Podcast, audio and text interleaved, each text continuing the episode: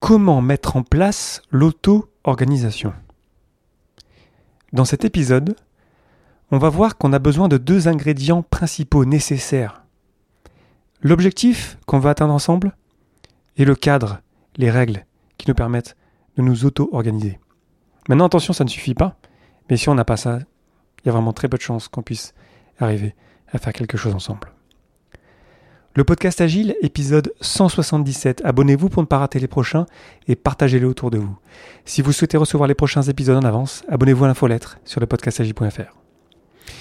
Profitez d'un code de réduction de 10% pour le super jeu Totem sur totemteam.com avec le code L-E-O-D-A-V-E-S-N-E. C'est mon prénom et mon nom. Et partagez-moi votre totem sur Internet. Merci pour votre soutien et bonne écoute.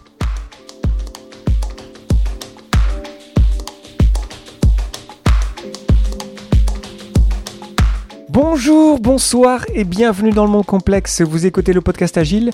Je suis Léo Daven et je réponds chaque semaine à une question liée à l'état d'esprit, aux valeurs, principes et pratiques agiles qui font évoluer le monde du travail au-delà. Merci d'être à l'écoute aujourd'hui et retrouvez tous les épisodes sur le site web du podcast, lepodcastagile.fr.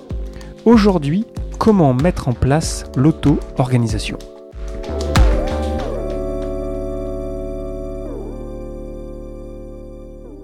Lorsqu'on a envie d'agilité, souvent on retombe sur le principe de l'auto-organisation.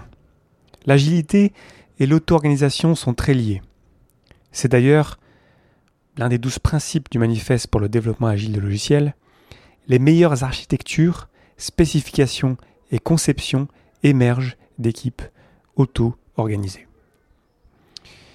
Le problème, c'est que quand on s'est dit ça, ben, on n'est pas plus avancé de ce que j'ai observé autour de moi, quand on veut démarrer avec l'agile, on dit tiens, on va prendre des gens, on les met ensemble. Souvent, on ne leur demande pas leur avis, malheureusement. On crée une équipe et on leur dit auto-organisez-vous. Faites de l'agile. Faites du scrum, c'est parti, faites-le. Qu'est-ce qui se passe, du coup? Ben, L'équipe fait, l'équipe s'auto-organise. C'est quelque chose qu'on fait naturellement, nous les humains. On s'auto-organise, on fait des trucs, mais souvent, l'équipe ne fait pas ce qu'on lui a demandé, ou en tout cas ce qu'on attendait d'elle. Pourquoi? Parce qu'il n'y avait pas un cadre assez clair pour l'équipe pour s'auto-organiser, et il n'y avait pas d'objectif clair. S'auto-organiser sans objectif clair et sans cadre clair, ça ne marche pas. Ce sont les deux ingrédients principaux, nécessaires même j'ai envie de dire, de l'auto-organisation. Alors attention, c'est pas parce que vous donnez un objectif clair et un cadre clair que ça va forcément bien marcher. Non, c'est plus compliqué que ça. C'est pour ça que c'est pas une recette. C'est pour ça que le titre de cet épisode, comment mettre en place l'auto-organisation, est un peu piège évidemment. On peut pas la mettre en place. L'auto-organisation, ça arrive, ça arrive naturellement. Regardez des enfants jouer à un jeu, ils s'auto-organisent, hein. c'est naturel. Maintenant, comment faire pour faire en sorte qu'on arrive à être certes auto-organisé, mais aussi qu'on avance ensemble vers un but commun? Ben, Il faut déjà avoir un objectif clair la vision du produit, une date qu'on vise. Pourquoi est-ce qu'on est en train de faire ce qu'on fait? C'est super important ça. Et pourtant, dans beaucoup d'équipes que je connais, que j'ai vues et euh, que j'entends autour de moi, la, vision produit, euh, pourquoi est-ce qu'on est là ensemble, est-ce qu'on a une raison d'être euh, en équipe, ah, c'est pas très très clair. Et ça, c'est quelque chose que peut vraiment très vite sentir si on va demander à des membres de l'équipe pourquoi est-ce que vous êtes là, qu'est-ce que vous faites, et si les réponses sont pas les mêmes, ben, ça veut dire que l'objectif il est pas très clair pour tout le monde. Donc c'est très important d'insister sur l'objectif, que l'objectif soit clair, qu'on le challenge, même qu'on apporte quelque chose si vous êtes le sponsor ou si vous êtes le propriétaire de produit, et que vous laissiez l'équipe s'approprier l'objectif, peut-être avec ses propres mots. Ça, ce serait intéressant. C'est un petit peu ce qu'on fait avec l'objectif du sprint quelque part. L'objectif du sprint, pour rappel, ça a été ajouté dans les guides Scrum en 2013.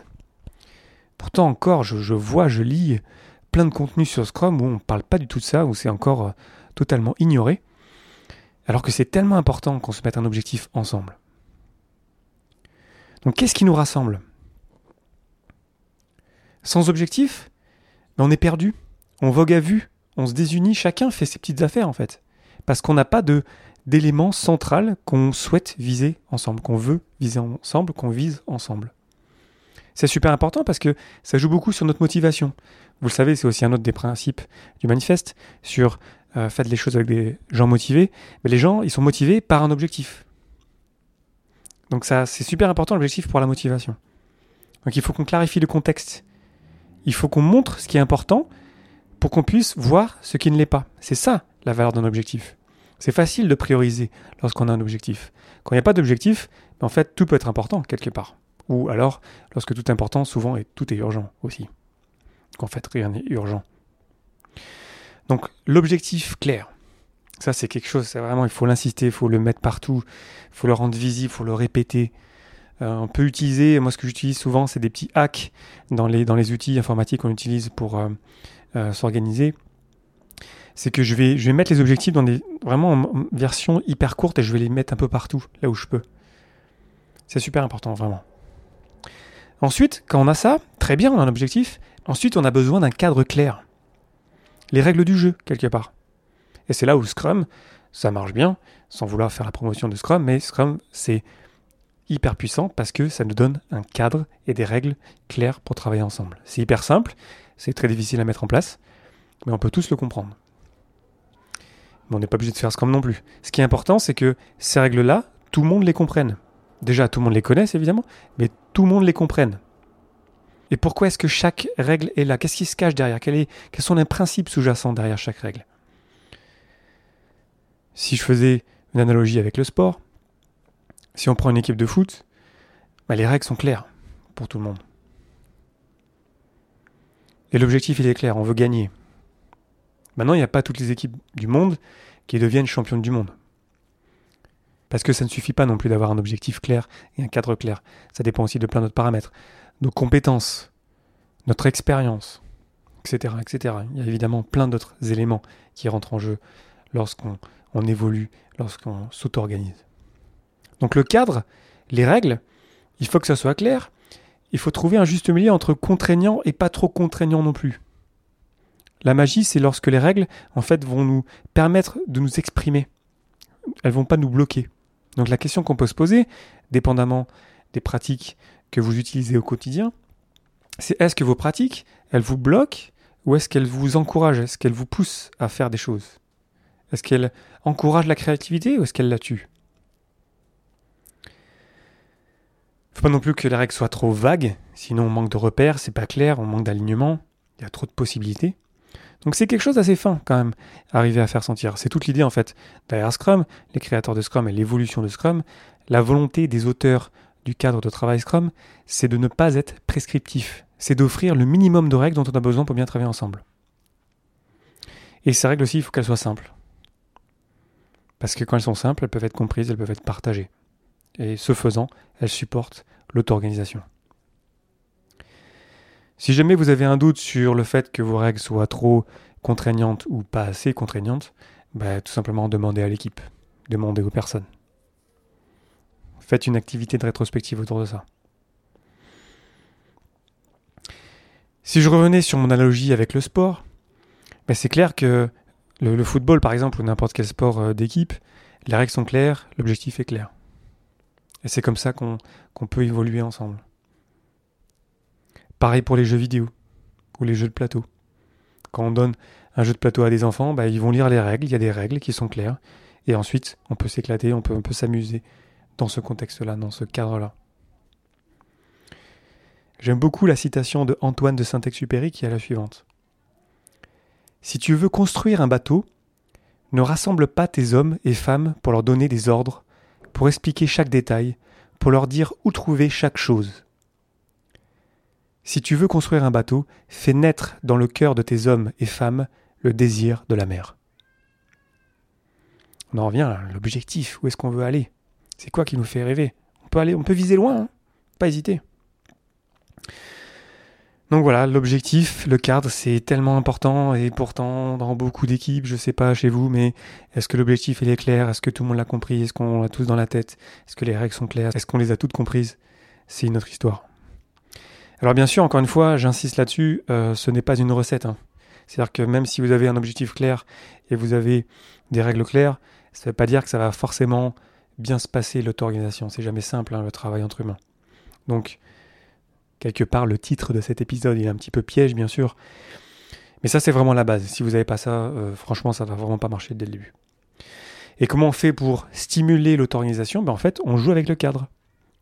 On, essaye de, de tuner, on essaye de trouver le juste équilibre entre les règles qui sont simples, compréhensibles, mais aussi qui nous permettent de nous éclater, qui nous permettent vraiment qu'on s'amuse à l'intérieur du cadre. Alors bien sûr, le contexte dans lequel vous évoluez, il aura énormément d'influence sur votre propre capacité à vous auto-organiser, évidemment. Si par exemple on prend un, cas un petit peu extrême ou euh, un peu cliché, on a une entreprise vraiment très euh, command and control qui se dit tiens on va se lancer dans la JT, on crée une équipe auto-organisée.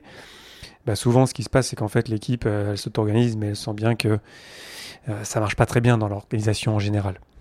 Donc il y a plein d'autres éléments évidemment, mais les objectifs, l'objectif et puis les règles, le cadre, c'est la base. Un autre élément que je trouve important, à mon avis, c'est les valeurs qu'on a dans cette équipe-là. C'est qui les personnes qui se, rencontrent, qui, vont travailler ensemble. Pour revenir à mon exemple du tout début de, cet épisode, il faut demander aux personnes euh, si elles veulent faire partie de l'aventure. Il faut les inviter, on ne peut pas les forcer. Donc ne forcez pas les gens à rejoindre une quête, un objectif. Invitez-les, faites-les rêver. Ça va les motiver naturellement. Donc l'auto-organisation, encore une fois, ne peut pas être imposée, il n'y a pas de recette, on ne peut pas la mettre en place, en fait. C'est, c'est, juste naturel, en fait, l'auto-organisation. On peut jouer sur l'objectif et le cadre.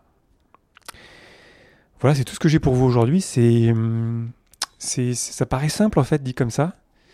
Euh, mais pourtant, pourtant, c'est, c'est, pas, c'est pas si facile. Plein de fois dans ma carrière, j'ai vu des équipes qui n'avaient pas d'objectif clair, j'ai vu plein de leaders qui avaient l'objectif en tête. Hein, et souvent, l'objectif, il est quelque part. Hein, il, est, il, est, pas très compliqué en fait à, sortir. Mais pour le communiquer et puis le répéter souvent, ça c'est dur quoi. Et c'est pourtant la, mission principale d'un sponsor ou d'un PO si on parle d'un euh, si on parle d'un produit. Il faut répéter la vision. On va faire ça. On va, aller là-bas. On montre, on montre au loin notre objectif qu'on est en train d'essayer d'atteindre ensemble faut qu'on rêve un petit peu. Et puis les règles, les règles, on les co-construit, évidemment. On peut pas arriver dans une équipe, bon, ben, vous, alors vous arrivez là, vous allez travailler ensemble, on vous donne pas d'objectif clair et vous allez utiliser Scrum. Bon courage, auto-organisez-vous. Ça, c'est le, pire qui puisse arriver, en fait, ça marchera jamais. Donc, il faut qu'on demande aux gens s'ils veulent rejoindre l'objectif, la mission, et ensuite, comment ils veulent s'auto-organiser, ben, c'est leur problème, en fait. Donc on ne peut pas non plus leur imposer une manière de faire. Ça va sortir de leur expérience, de leurs échanges, naturellement. Donc je vous ai donné l'exemple de Scrum. Mais non, ne partez pas avec Scrum. Démarrez petit, petite équipe. On démarre à 1, 2, 3, pas besoin de démarrer beaucoup plus. On, itère une première fois, une, deux, trois fois. Il y a des gens qui rejoignent le projet, la mission, l'objectif. Petit à petit, on fait grandir les règles. Et j'observe aussi d'ailleurs que ça peut être intéressant au bout d'un certain temps, parce qu'on a une tendance naturelle à ajouter des règles, à en enlever aussi. Il y a plein d'activités de rétrospective qui nous proposent d'enlever des choses. Et ça, c'est aussi super important, parce que sinon, on fait que ajouter des couches, on ajoute des couches, et au bout d'un moment, on ne peut pas se souvenir de tout. Une clé là-dessus, c'est lorsqu'on a des nouveaux membres dans l'équipe et que c'est très difficile pour eux de rejoindre l'équipe, ça veut dire qu'on a un problème quelque part. Donc attention aussi lorsqu'on ajoute des règles, parce qu'on progresse en tant qu'équipe. Attention de garder cette idée de simplicité qui est vraiment très très importante aussi dans l'agilité. Donc c'est une histoire d'équilibre finalement. Voilà, je vous invite à réagir sur les réseaux sociaux, LinkedIn, Facebook, euh, Twitter et compagnie. Ça fait toujours plaisir de vous lire. N'hésitez pas à partager cet épisode autour de vous à quelqu'un par exemple que ça pourrait intéresser.